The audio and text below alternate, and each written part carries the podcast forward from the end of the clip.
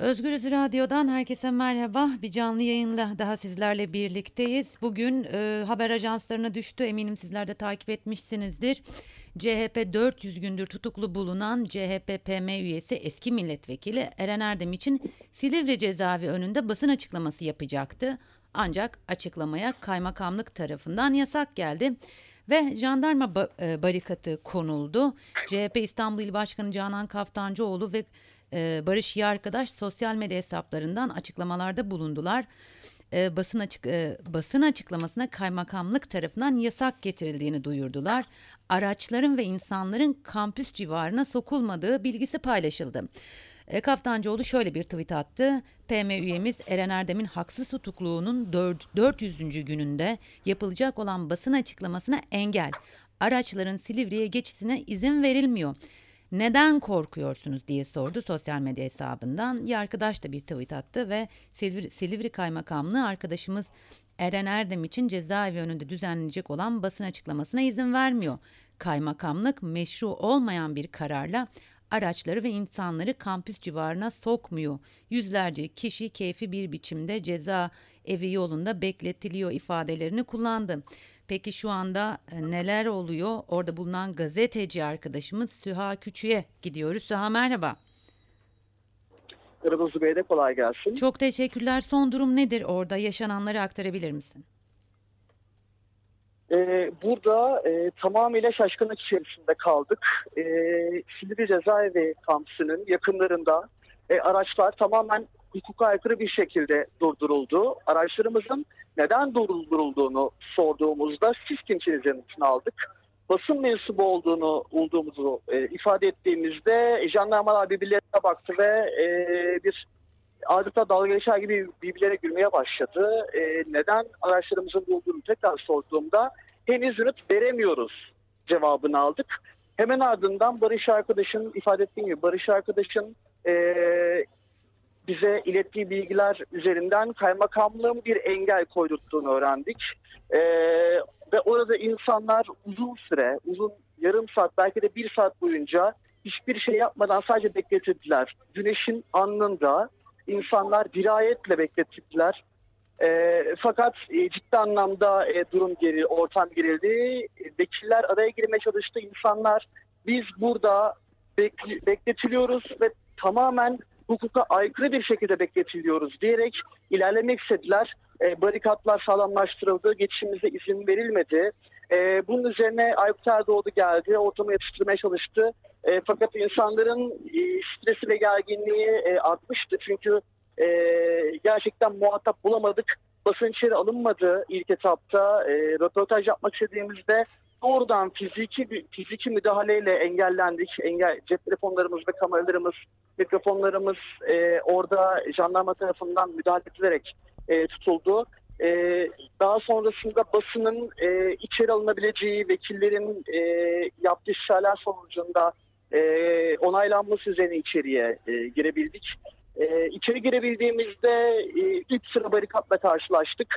E, normalde kampüsün 200 metre civarına e, ve devamın 200 metre civarı ve etrafında e, röportaj ve haber yapma e, hukuki bir e, hakkımız olduğu halde e, haber ve röportaj yapamazsınız diyerek e, defalarca e, müdahaleye uğradık. Hı hı. E, ardından vekillerle e, basının e, yaptığı görüşmede kısa bir vakit e, istedi bizlerden ve aralarında e, CHP'li milletvekilleri Sezgin Tanrıkulu, e, Aykut Erdoğdu, Veli Ağbaba, Yüksel Mansur Kılıç, Mahmut Tanal'ın da e, olduğu e, ve PM üyesi e, Pınar Uzun'un da e, yer aldığı e, bir heyet e, jandarmayla e, görüşme yaptı, jandarma ikna etmeye çalıştı. E, heyet, heyetteki e, jandarmayla konuşan doğrudan Veli Ağbaba e, oldu ve e, barikatların kaldırılması için ikna edebildiği insanların önünden barikatlar kaldırıldı ve insanlar alına doğru ilerlemeye başladı. E, açıklamayı e, doğrudan Veli Ağbaba yaptı. E, Veli Ağbaba yaşanan hukuk skandalını e, aslında gözler önüne koydu, ortaya koydu. Yaşanan garabet durumun e, her yanına dikkat çekti. Tam 400 gündür Eren Erdem hukuksuz ve gayrimeşru şekilde içeride AKP'nin e, tutsağı olduğunu e, ifade etti. E, bunun yanı sıra e, tam 65 klasörü bir hafta içerisinde okuduğunu iddia eden heyetin aslında hiçbir şekilde hukuk tanımadığını ve aslında hukuk tanımayan bu heyetin kimlerden emir aldığını direkt doğrudan açık bir şekilde cümlelerle ortaya koydu. E, en çarpıcı yanı ise Eren Erdem tam 8 ay boyunca anayasal hakkı olan havalandırma hakkından mahrum bırakıldığına dikkat çekti. Tam 8 aydır Eren e, havalandırma e, hakkından mahrum edildi. E, bunun yanı sıra insan hak ihlallerinden bir tanesi olan e, Cemevi dedesiyle görüşme talebi e, yine e, engellendi. E, her şeyin en acı yanı ise e, sağlık durumu el vermemesine rağmen e, tüm e, hak ihlalleri engellendi ve sağlık sorunları e, bunların beraberinde geldi ve Eren Erdem'in bir kulağının duyma yetisi tamamen e, ka- kaybetti. Eren Erdem bir kulağındaki duyma yetisini yüzde yüz oranında kaybetti ne yazık ki ve e, bunları e, üstüne basa basa Vela Baba partililerle birlikte Silivri cezaevinde Eren Erdem'in tutuk, tut, tutsaklığının 400. gününde tekrar ve tekrar haykırdı. E, basın açıklaması daha sonra e, sonlandırıldı ve insanlar şu anda e, araçlarına binerek e, geri dönmeye başladı.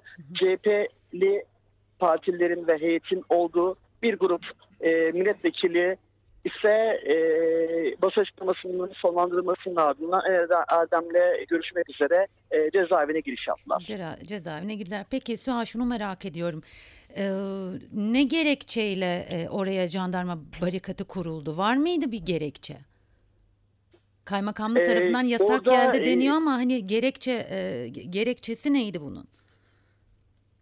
Elbette, elbette bu soruyu e, elbette sorduk. E, jandarma komutanına ve e, milletvekillerine, milletvekilleri aracılığıyla ilk önce sorduğumuz cevap alamadık.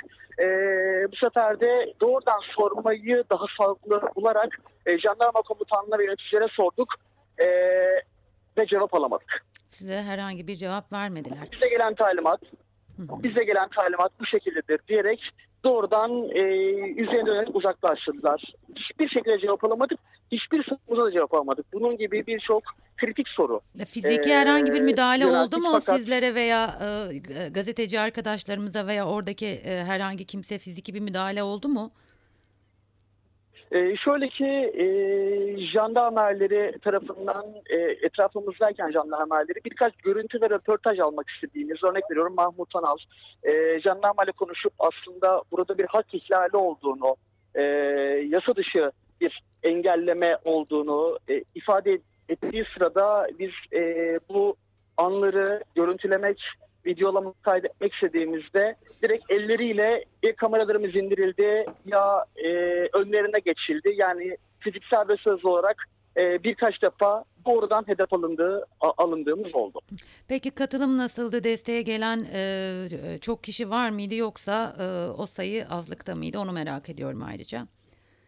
Ee, şöyle ki e, sanırım e, hafta içi ve mesai olması bile katılım çok e, olamadığı gözlemdi. Yani Hı hı. yaklaşık 200 civarı e, CHP üye, Eren Erdem gönülleri ve e, CHP'li yöneticiler ve vekiller alanda bulunabildi.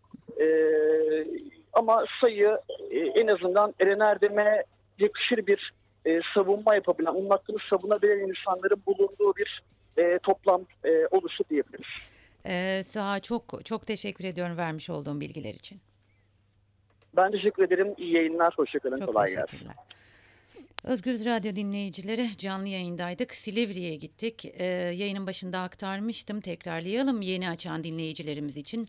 CHP 400 gündür tutuklu bulunan e, CHP-PM üyesi yani aslında eski e, CHP milletvekili Eren Erdem için Silivri cezaevi önünde basın açıklaması yapacaktı. Ancak açıklamaya kaymakamlık tarafından yasak e, geldi ve barikatlar kuruldu. Ee, Canan Kaftancıoğlu ve Barış Arkadaş bu durumu sosyal medyalarından duyurdular. Kaftancıoğlu PM üyemiz Eren Erdem'in hukuksuz tutukluğunun 400. gününde yapılacak olan basın açıklamasına engel. Araçların Silivri'ye geçişine izin verilmiyor. Neden korkuyorsunuz diye sordu. Bir arkadaş ise Silivri Kaymakamlığı arkadaşımız Eren Erdem için cezaevi önünde, önünde düzenlenecek olan basın açıklamasına izin vermiyor.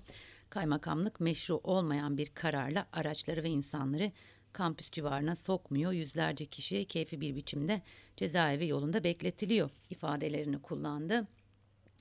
Gazeteci e, Suha e, Küçü'ye bağ- bağlandık. E, oradaydı ve e, bu basın açıklamasını takip etmek üzere Silivri'deydi. Aslında orada yaşananları an be an bütün detaylarıyla aktardı bizlere. Gazetecilerin geçişine izin verilmediğini hatta gazetecilerin e, e, kameralarına, telefonlarına el konduğunu, görüntü alınmasına izin verilmediğini aktardı. Sonrasında yapılan görüşmeler son- sonucunda ise basın açıklamasının yapılabildiğini ve Eren Erdem'in aslında uğradığı hukuksuzluğun ifade edildiğinin altını çizdi ve bir grup CHP'linin açıklamanın ardından Eren Erdem'le görüşmek için Silivri cezaevine giriş yaptığını aktardı.